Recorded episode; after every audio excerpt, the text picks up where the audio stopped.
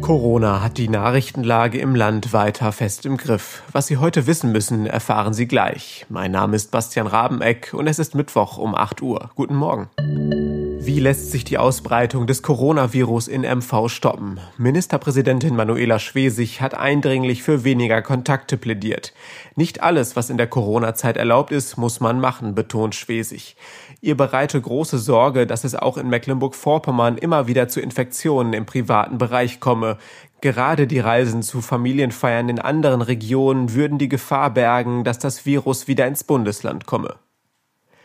Weil sie keine Schutzmaske tragen wollte, wurde eine Rentnerin von Mitarbeitern des C&As in der Marienplatzgalerie vor die Tür gesetzt.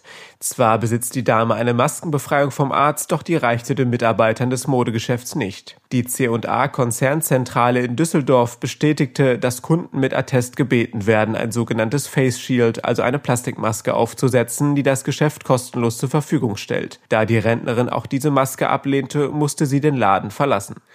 Die Corona-Lage im Landkreis Ludwigslust-Parchim hat sich sprunghaft verschärft. Die Verwaltung meldete gestern 51 neue Corona-Infektionen. Damit liegt die 7-Tage-Inzidenz bei 38,7.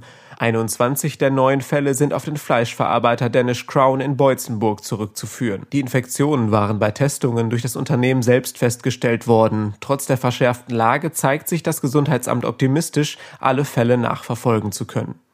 Das kann teuer werden. Nach dem Covid-19-Ausbruch auf einer Geburtstagsfeier in Güstrow will das Gesundheitsamt des Landkreises Rostock jetzt auch rechtlich gegen den mutmaßlichen Verursacher des Infektionsgeschehens vorgehen. Zu der Party zum 18. Geburtstag kamen 92 Gäste, eindeutig zu viele.